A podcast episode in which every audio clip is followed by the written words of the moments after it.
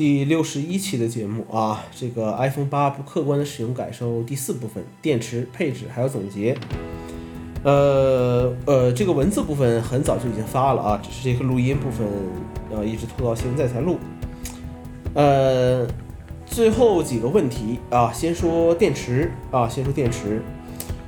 呃，这么多年电池进步了吗？很多人说没有，因为我们依然没有摆脱一天一充的命运。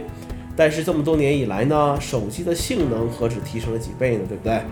手机做的事情越来越多，电池依然是一天一充。我们只能通过一些手段来去延长电池的这个使用时间。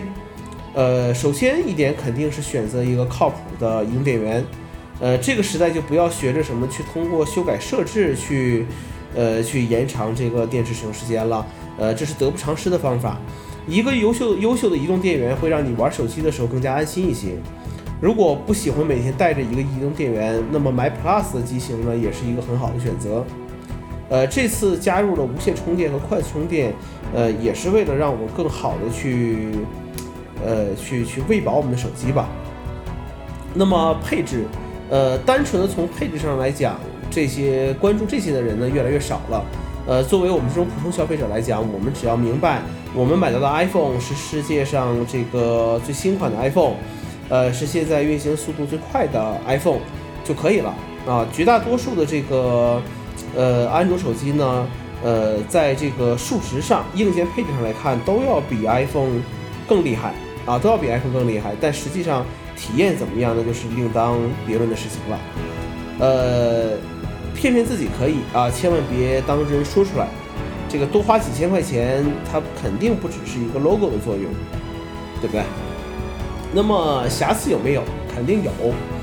呃，我们都有追求完美的权利，但是没有任何这个东西呢是完美的。有时候，呃，对于一些细节的在意呢，会让自己过得很累、很累、很累。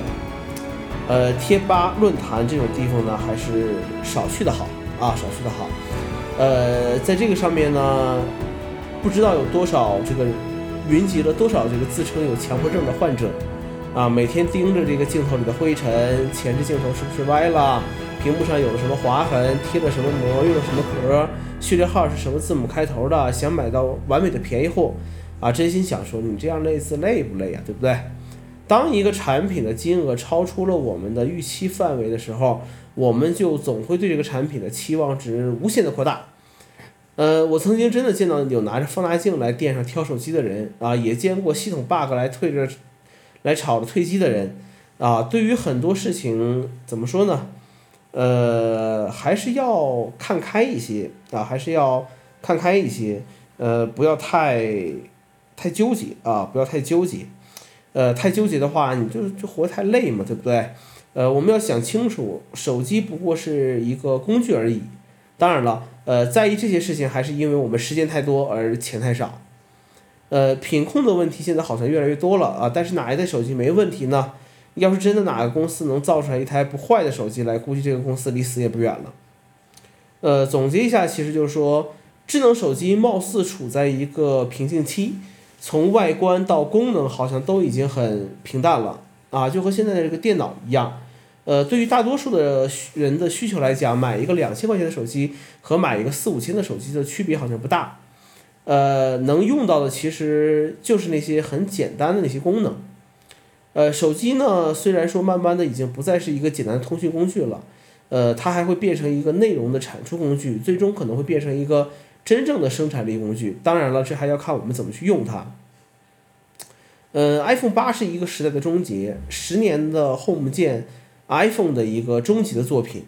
而 iPhone Ten 呢，又是另外一个，另外一个，另外一个十年的开始吧，对吧？那么最后说买哪一款，对不对？买哪一款？呃，iPhone Ten 的货源不太清楚啊，如果等的话，你就等呗，对不对？但是短时间内可能正价买到的几率也不大啊。那么只能加价了，呃，对于几年没有换手机的人来讲，我觉得，哎，那换一台 iPhone Ten 也是一个很不错的选择，呃，而且电子产品这东西呢，所谓来说就是买新不买旧嘛，呃，因为你毕竟以后出二手也要好出一些，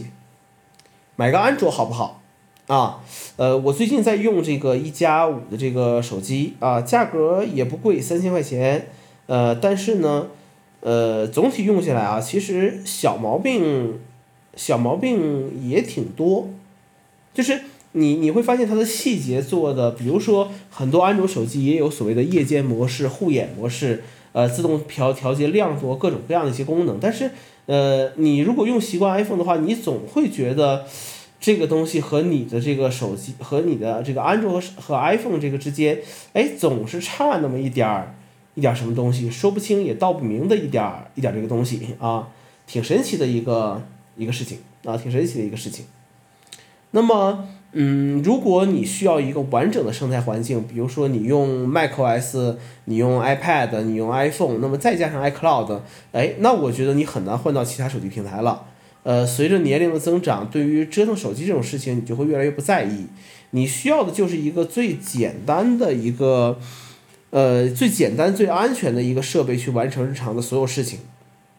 所以说，呃，如果你想要买一个能用的时间长一些的、没那么多小问题的手机，那么 iPhone 肯定还是你最好的选择。